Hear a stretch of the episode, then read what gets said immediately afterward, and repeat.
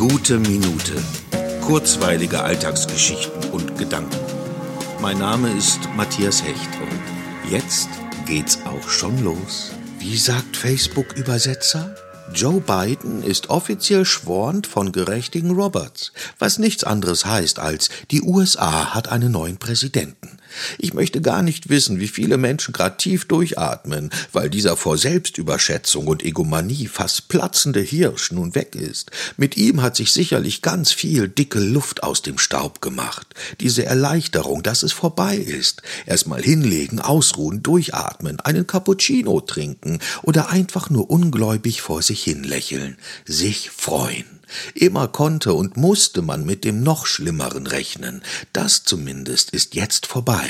Ich merke, wie auch mich ein leichter Hauch von Entspannung umweht. Es gibt noch genügend Stressfaktoren auf der Welt, aber es tut einfach gut zu wissen, dass The Greatest, der erfolgreichste Präsident in der Geschichte der USA, eben das jetzt ist, nämlich Geschichte.